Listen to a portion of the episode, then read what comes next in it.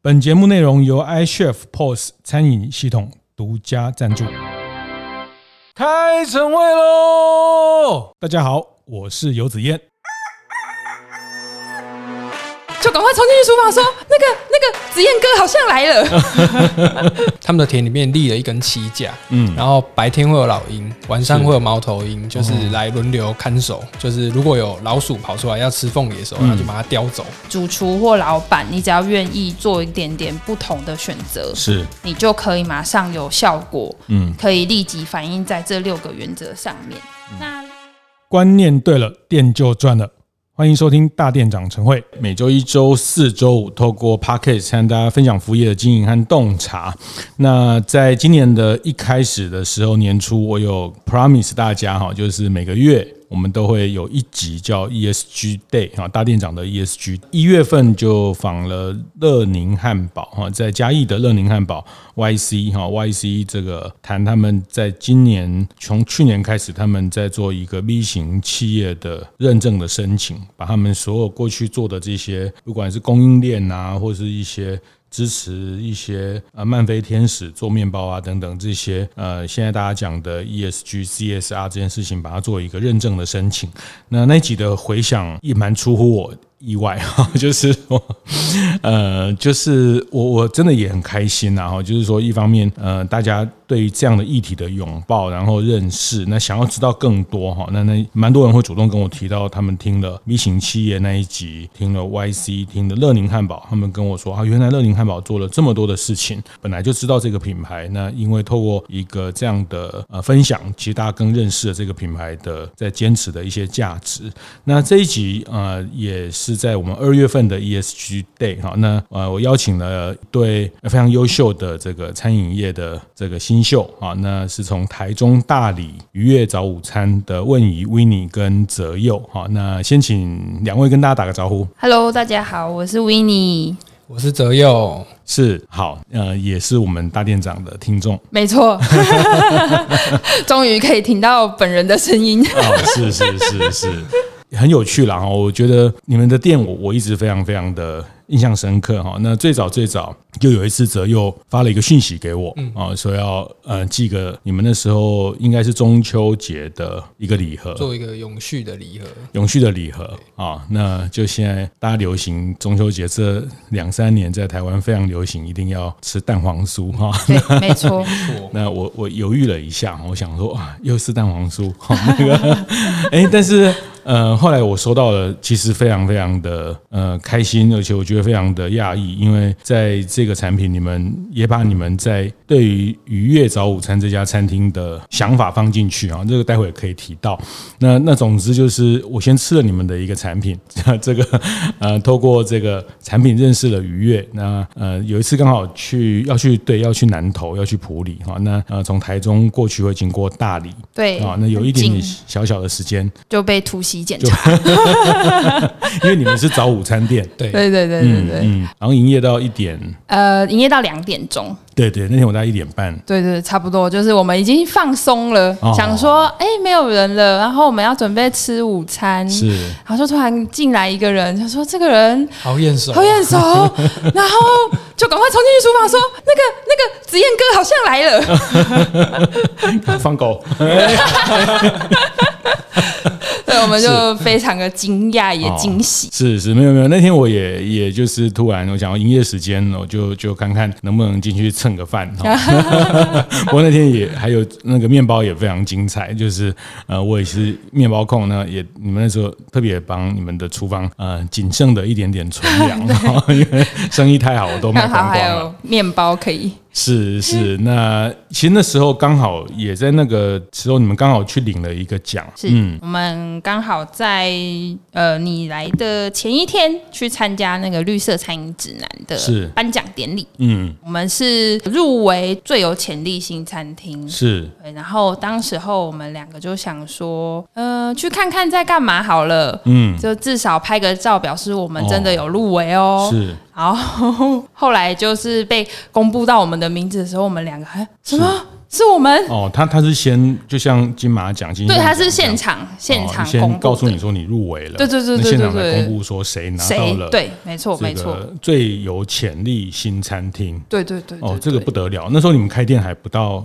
一年差不多，半年左右，半年左右，对，半年左右，所以我们就是完全没有想太多，穿的有点随便，是，是素人登场，没错，第一次开店就变成这个最有潜力的新秀。刚讲这个，待会 Winnie 可以帮我们解释一下，或是来分享一下绿色餐饮指南的这个奖项哈。那其实这个比较理解叫生态餐饮等等，或者是这个的圈子对这个奖项会其实是一个蛮蛮关键、蛮重要的奖项。那它也呃，像米其林会给一星、二星、三星，它也有一页哈，那个树叶的叶子，这样一页、两页、三页的一些评鉴，其实是一个非常严谨、非常严谨。那但是在这个绿色餐饮的生态餐饮的这个圈子，大家都很重视哈。那嗯，这个待会待会，温妮可以也先跟我们分享一下哈。那我想这集我觉得。就是他们开了一个这样的一个早午餐厅，用生态餐饮的方式去实践。呃，我们现在大家讲的 ESG 也好，或是对于生态的一些价值哈。那我还是先请泽佑讲一下哈。那那次你那个蛋黄酥哈，那个蛋黄酥是 叫老鹰老鹰红豆，有一个是老鹰红豆，对，跟它是猫头鹰凤梨去做的，对对对对，的一个凤凰酥。然后还有它另外一个口味是麻薏，是我们找到台中比较在地的，是麻薏。所以呃。一样是凤梨酥哦，就台湾现在所有的面包店、很多中餐厅都有推凤梨酥。那你们在就是说，你们怎么样透过像去年的那个礼盒，或者你们透过凤梨酥，呃，会表要去表达我们待会讲的，你们在追求一个生态餐饮这件事情。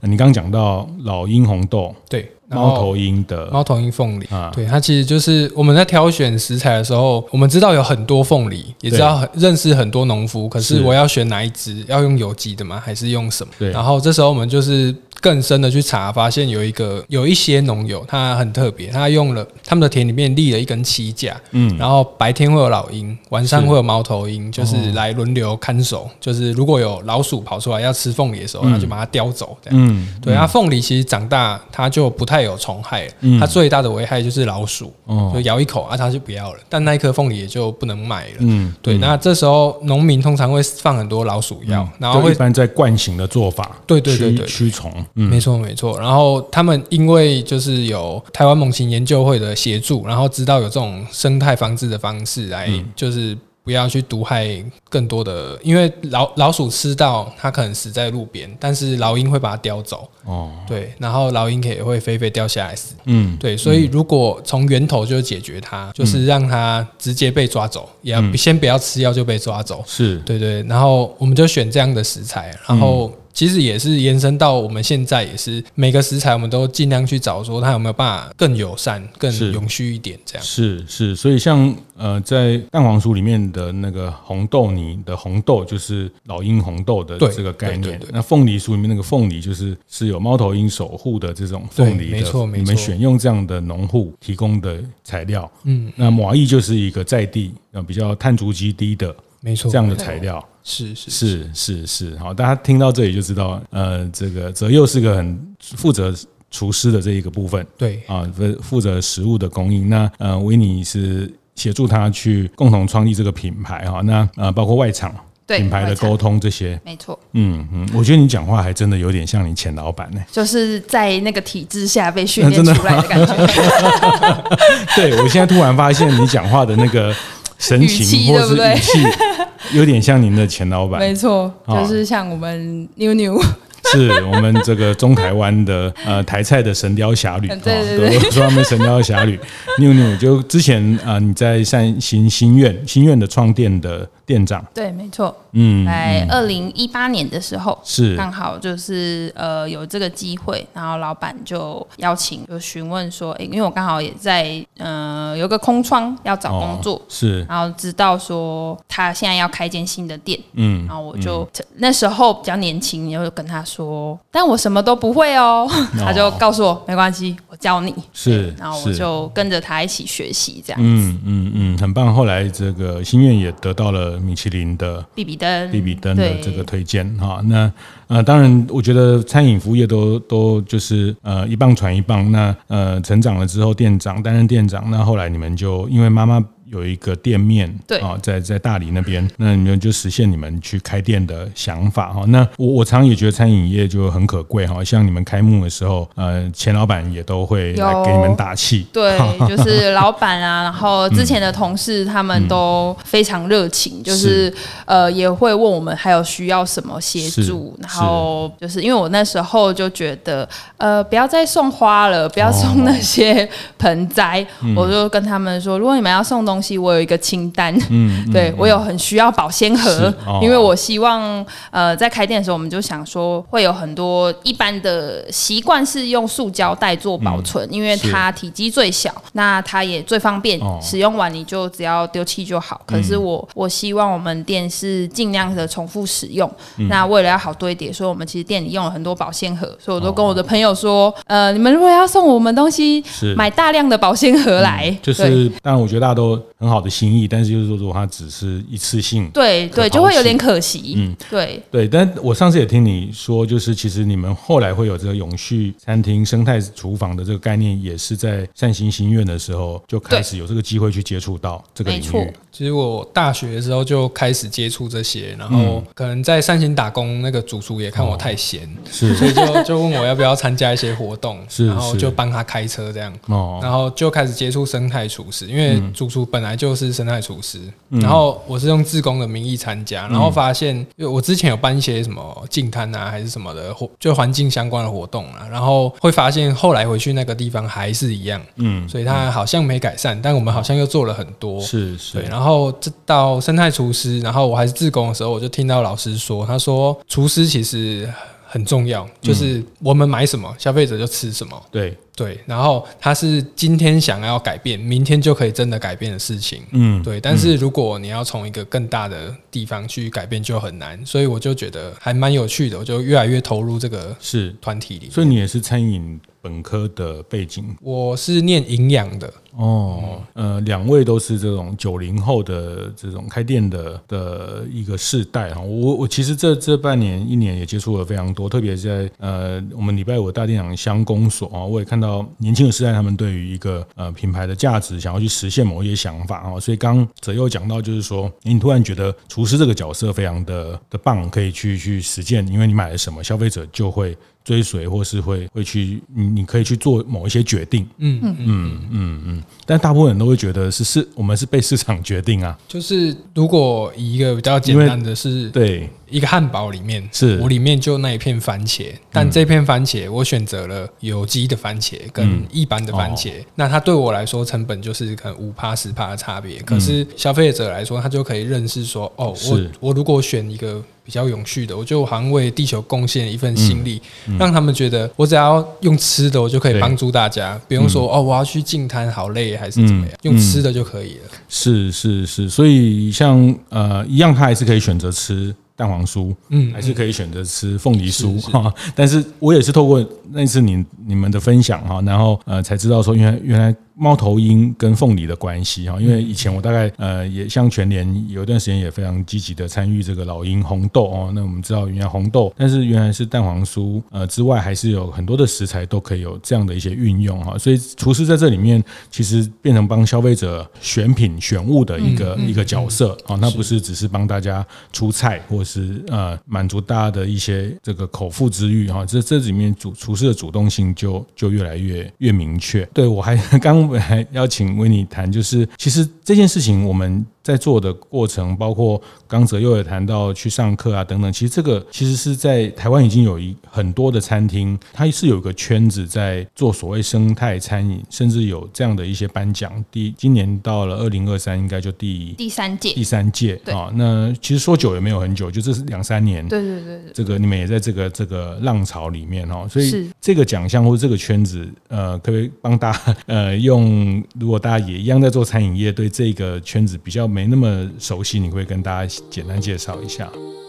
节目进到这里，稍微休息一下，和大家分享节目合作伙伴 iChef 的相关讯息。iChef 与一九一九陪读计划合作，迈入了第五个年头。除了捐献弱童晚餐、推广发票爱心码之外，iChef 也希望以更多行动帮助弱势家庭的孩童。因此，在今年农历年前，iChef 携手了位于民生社区的知名餐厅 A Stand by Foodie Amber，一起远征台南的数个一九一九儿童陪读班，以餐车送暖的方式和小朋友共度温馨时光。这趟旅程更邀请到台南当地知名店家卷尾家与诺夫米糕一起出团，提供餐点。活动中，除了准备台南在地食材所制作的冰淇淋与油饭，餐厅老板们也分享许多自身成长的故事，和小朋友们。玩起抢答游戏，现场气氛超级热络温馨。这场活动的每个精彩瞬间，iChef 也透过影片与文字记录了下来。欢迎有兴趣的大店长可以到 iChef 的部落格上看看，一同感受活动当天的温暖与快乐哦。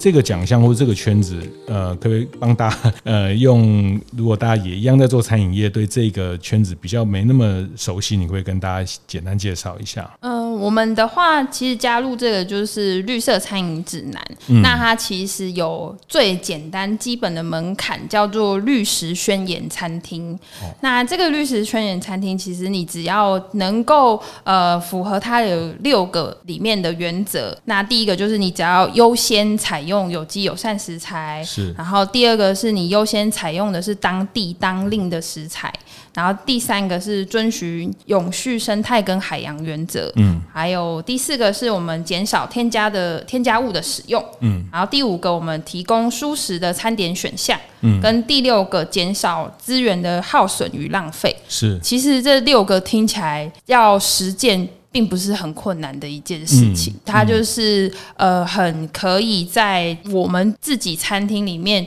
主厨或老板，你只要愿意做一点点不同的选择，是，你就可以马上有效果，嗯，可以立即反映在这六个原则上面。嗯、那绿食宣言其实，呃，为什么会有绿色餐饮？它其实最一开始是从那个水花园市集，他们每周六会在台大、嗯、台大那边摆摊，台北的公馆那边。对，那创办人呃黄俊成，他都笑自己是一个卖菜郎，嗯、他都说他就是卖菜起家的，是是。对，那他很清楚。如果他要协助这些农友去种出这些有机友善的东西，那需要有人来买，嗯，他才有办法维持它。那你说要一般家庭购买，它的量就是一点点，他没有办法很有效的量化。家庭，然后厨房又很小，对，甚至有人已经。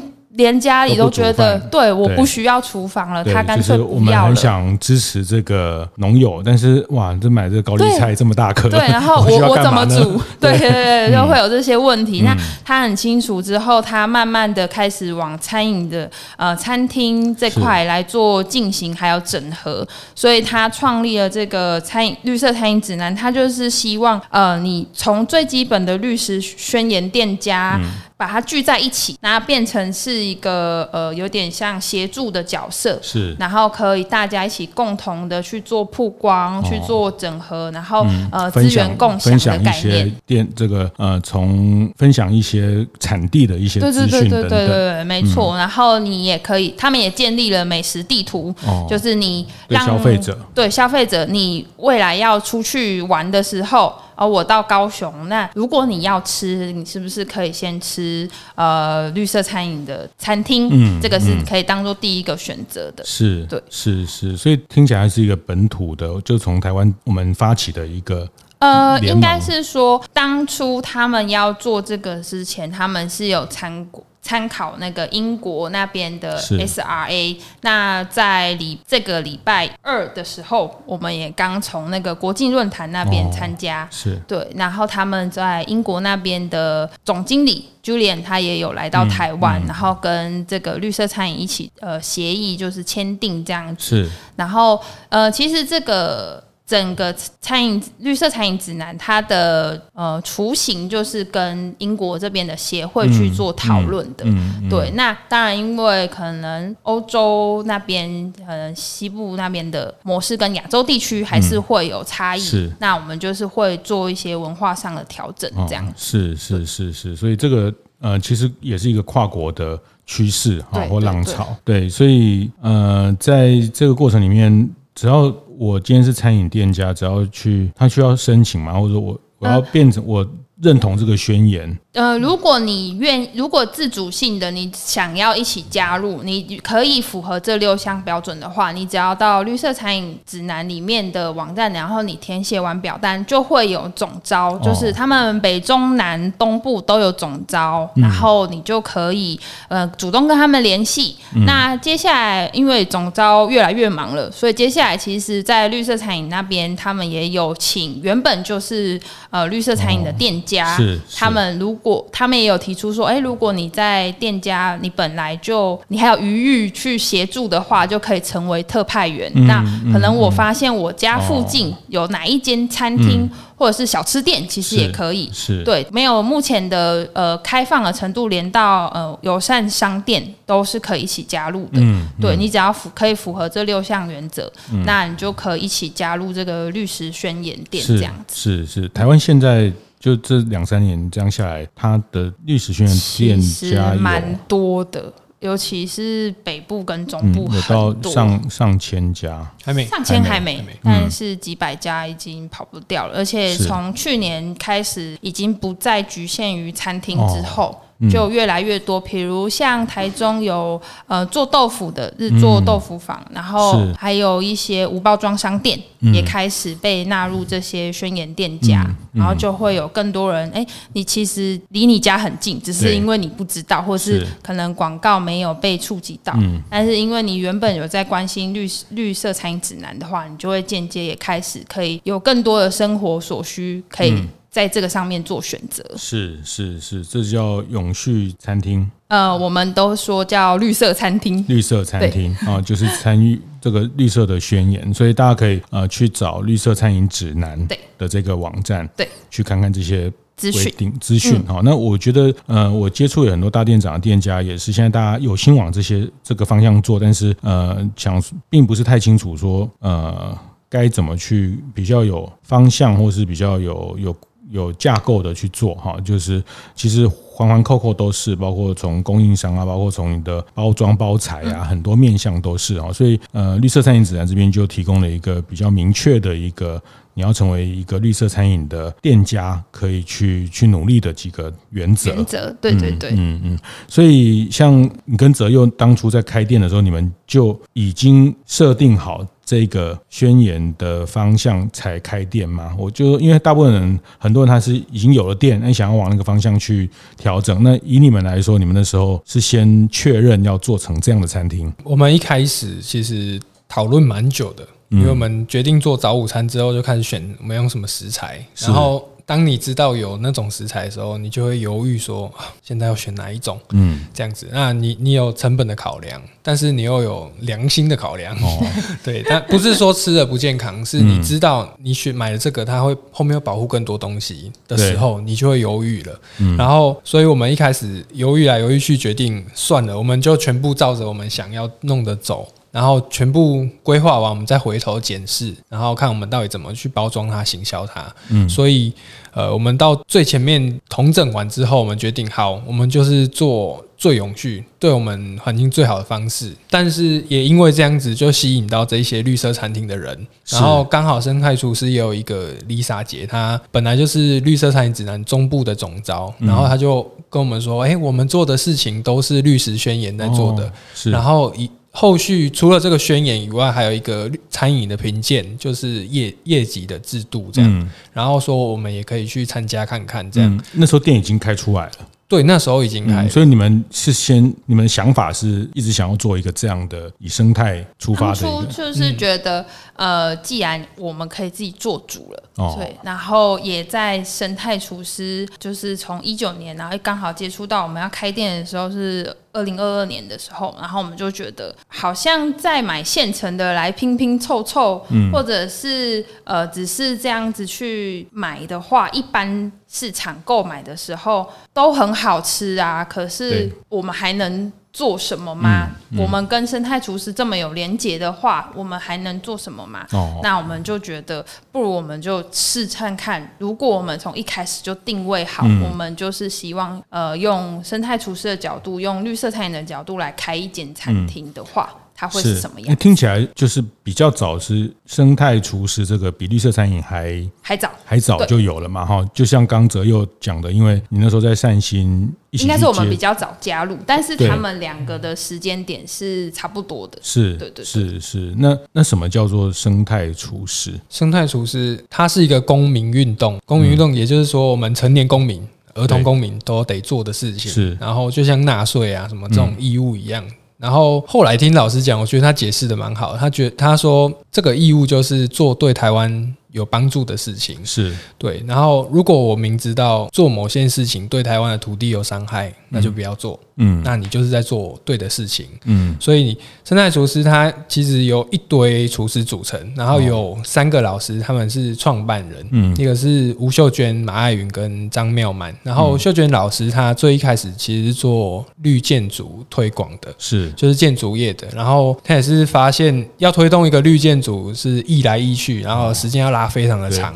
对。对，所以他推动的非常辛苦，好像已经二十年了吧。嗯，然后后来他也做过百工百业，做过很多工作坊之类的，然后发现厨师这个行业，就是我们刚一开始有讲到，是。他今天学习，明天就可以改变，是。对，然后消费者马上就可以看见效果，嗯，对，然后还有就是经过一些他自己的朋友，可能经过台风过来，然后在台东那边有一次尼伯特台风，然后蛮严重的，可能车子啊招牌都翻掉了，但是有一个农民他的田里面都没事。是。对，然后他去了解到底发生什么事情，为什么他都没事啊，别人都那么惨，然后才发现他是在他的农田里面造林，就是他林下有种咖啡，咖啡树下种了野菜，哦，所以他们用这个阿拉比卡树下的野菜叫阿比野菜，嗯，然后就带着他去环岛，然后。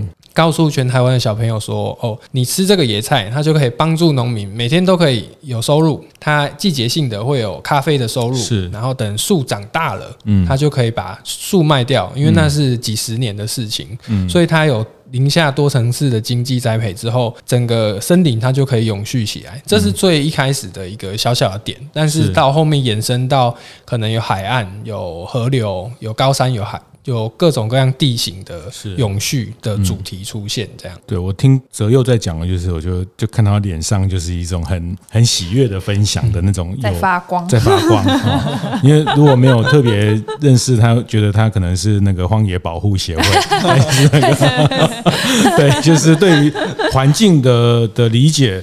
坦白说，我觉得每我觉得每个厨师都对食材很多的理解，但是食材要进到生态，我想那又是另外一些学习，或是另外一个领。域哈，那我觉得刚听泽佑在讲这一段，其实就看到他对这件事情的一种一种想要急切跟大家分享。你现在也算是生态厨师吗？对，我是我记得还蛮早的，我第五期就参加了，嗯、然后那是两年两三年前，然后现在今年有开了第十二期，期然后他也一起参加，嗯、所以我们两个都是生态厨师。所以在台湾有受过这样的比较完整的课程跟这个训练的，大概现在两百。两百左右，两百左右，对，因为他其实一起大概二十个，但是大概会流失七成，哦、就是。因为可能觉得不适合，或是他们有比较想追求，那嗯，老师就觉得那就去，因为不要浪费时间在一个你不认同的事情上面。是是是，所以他不是报名就可以拿到。对，他其实每次报名都还蛮多的，就是好几十、一百个。哦，为什么？你看他要经过一些考试啊，或是认证还是什么的程序？他比较算是，其实有一个社团叫台湾饮食设计中心，嗯，然后他会开生态厨师的课程，是，然后这个课程他。每次报名可能就他只接受二十个或三十个这样。然后这个审核的标准呢，就是老师他们有自己的审核标准。嗯、可能我因为我们在填的时候会填为什么你要参加这个？对。那你参加了之后你想干嘛？是。就是等等一系列的问题，然后老师从这当中筛选出来的，再经过一些我们的生态厨师课程的训练，然后创作。然后在审核之后，他就会对还要到那个小学去参加自工，有一些时数。一整年过后，你就会成为生态厨师。哦，那创作就是说你要用这个想法或是一些呃这样的一个条件去做料理。对，其实就是参加完课程，你要把课程的内容变成一道菜，然后讲给大家听，就是。讲说你到底有没有吸收到这整个课程的内容？这样、是是是，哇，这个又又是很很棒哦。就是说，因为我本来想说，如果想去报名的人，其实基基本上对这件事情已经是想要。感到兴趣或是认同啊，但是他后面还是有一些标准哈。那我再问一下泽佑，就是说对厨师来说，我想在呃大店长晨会 Podcast 也很多开店的伙伴，包括厨师、面包师傅等等啊，就是对厨师来说，要去用这个所谓生态餐饮的概念，呃，我们先不谈成本哈，就是说在食材的使用跟选择，它的限制会比较很多，对不对？其实，嗯，这挑战是什么？对厨师来说，我觉得第一个是你要够了解你在用什么，然后你够了解你用什么之后，你要知道它是谁谁种的、谁养的、谁捞的、怎么养、怎么种、怎么捞的。然后你知道了这些之后，你自然而然会知道你该选择什么。但是，当然你知道该选择什么之后，呃，再来第二个问题就是成本，就是你的餐厅是不是允许你使用这个？嗯，假设你一个餐会就是。收费好几千块，然后你的餐厅本来就是用惯性农法的，是，然后但是你因为这个餐会这个主题，你可以运用哪些食材的时候，就可以把它放进来。嗯、我觉得这是我自己在跟我的厨师朋友们分享，会希望你可不可以有高单价收费的时候，你用一点点看看。哦、是对对对。然后我如果有去参加什么产地或是课程，我都会发讯息说，哎、欸，我现在有一个很赞的，你要不要一起来这样？嗯、对，然后我觉得要真的要够了解你在用的东西是什么。其实你你不知道马铃薯它怎么种出来的，那你也不知道它要不要放农药，是。它要不要放除草剂、落叶剂，嗯、要不要放抑压剂？对，各种各样的东西，你你知不知道它的皮可以吃嘛？就是进口马铃薯，它可能泡过抑压剂，然后但是我们一般消费者不知道，我们觉得哦带皮吃比较健康，嗯，可是你不知道你，你吃下去是其实蛮。蛮糟糕的，这样。是，对对，对，是是。是，所以厨师要更了解这些过程。对，就是我觉得很，我自己的标准是，我要知道它是怎么种的，谁种的，然后，诶，先了解它是什么，然后了解谁种的，然后了解它怎么种的。这样基本上你差不多就知道这个东西可不可以用了。是，但是大部分呃，因为开餐厅要满足消费者，要满足市场竞争，大部分我们就是说，哎，供应商呃卖我们什么价格哦，这个规格怎么样，嗯嗯嗯等级怎么样哦？对厨师来说，呃，关心到这里其实就就蛮多事情啊，因为你要维持一个。出餐的品质，那呃这些它的规格哈，或是价格的一些考量，那你甚至要理解它是怎么样种植，然后它怎么样在呃不同季节，或者说它怎么样去去收成的方式等等哦，甚至像动物来说，它一些。呃，宰杀的或者是处理的一些流程，你们大概都要更，甚至到现现场去看。是是是。嗯、可这个会不会有一个问题？就是呃，对你刚讲没错，就是厨师可以决定你今天做了什么改变，明天消费者就可以。可是呃，毕竟我们还是在做生意，还是要满足消费者哈。呃，消费者就是说。呃，对你来说啦，就是对你来说，就是说，嗯，我就是做这样的东西，你要不要？就是希望你可以来认同哦。但是市场一定有市场的的期待，他希望要好吃，要脆，要这个要酥要香哈。那那。呃，或者是他希望有一些未必是很符合我们这些原则的食材，对你来说，对对你们做菜单或是设计菜单，你你你会怎么抉择？前阵子刚好跟朋友讨论到，呃，奶油跟面粉。这是很基础的原料，然后台湾其实也有自己做的奶油，用台湾的牛奶去做的。对，然后台湾也有自己的面粉，嗯，然后台湾自己碾自己种的，也是友善耕作的。那这些东西我都会去分享给我的朋友们、厨师朋友们、烘焙的朋友们。然后，但是通常得到回应是：哦，这个不够香，对，然后这个筋性不够，是是是是，会有很多各样的问题。可是我自己。我自己觉得说，就像用蔬菜一样，我们收到农民的寄来的蔬菜，有时候打开哇，有一半是比较熟的，有一半没那么熟。对，那这时候就是厨师你的技能发挥的时刻了。嗯，对啊，我觉得有很多方式啊，你可以直接把它换掉。嗯，你也可以说，嗯，这个面粉我用什么方式处理它？嗯，它可以变成。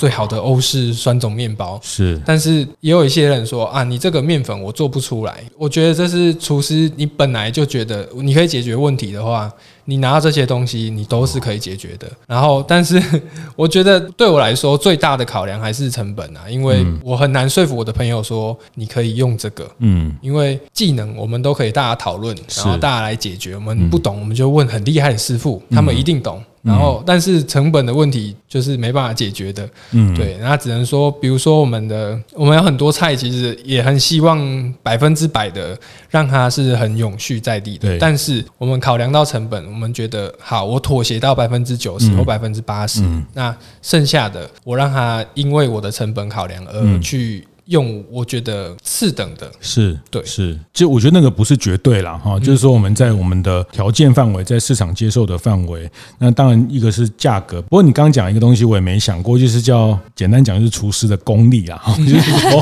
对对，这个考验你，考验你的功力哈，就是你就嫌台湾的面粉怎样精心不好，怎么样不好？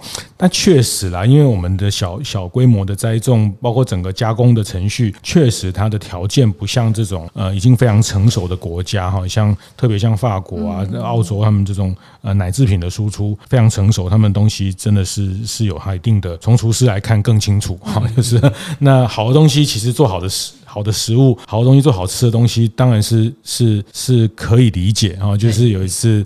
呃，江振成主厨他在他的纪录片里面讲，说米其林餐厅当然可以做出好吃的东西啊，因为他用最好的厨房、最好的食材、最好的这个 chef 啊，甜点就有甜点的专专门的师傅，这个汤就有这个汤，那酱料就有专门的师傅，那又是最好的设备啊，那又是最厉害的这个呃顶级的食材，那当然可以做出好吃的东西啊。那现在挑战就是说，我们呃不是一个最理想的食材，但是要做出一个理想的呈现，这个这个是在在厨师的。功力，这也变成说你们要去挑战，是啊。那当过去呃，如果大家会比较方便的方式去去作业的时候，就就少了这些挑战的练习。这这这也是一个一个，但我愿意做这个挑战，它后面一定是是有一些热情，好，就是这个改变。谢谢谢谢我们愉悦早午餐啊的跟泽佑，谢谢谢谢。会后记得在 Apple Podcast 订阅、评分、留言。有任何想在晨会上讨论的议题，也欢迎提出。大店长晨会，下次见，拜拜。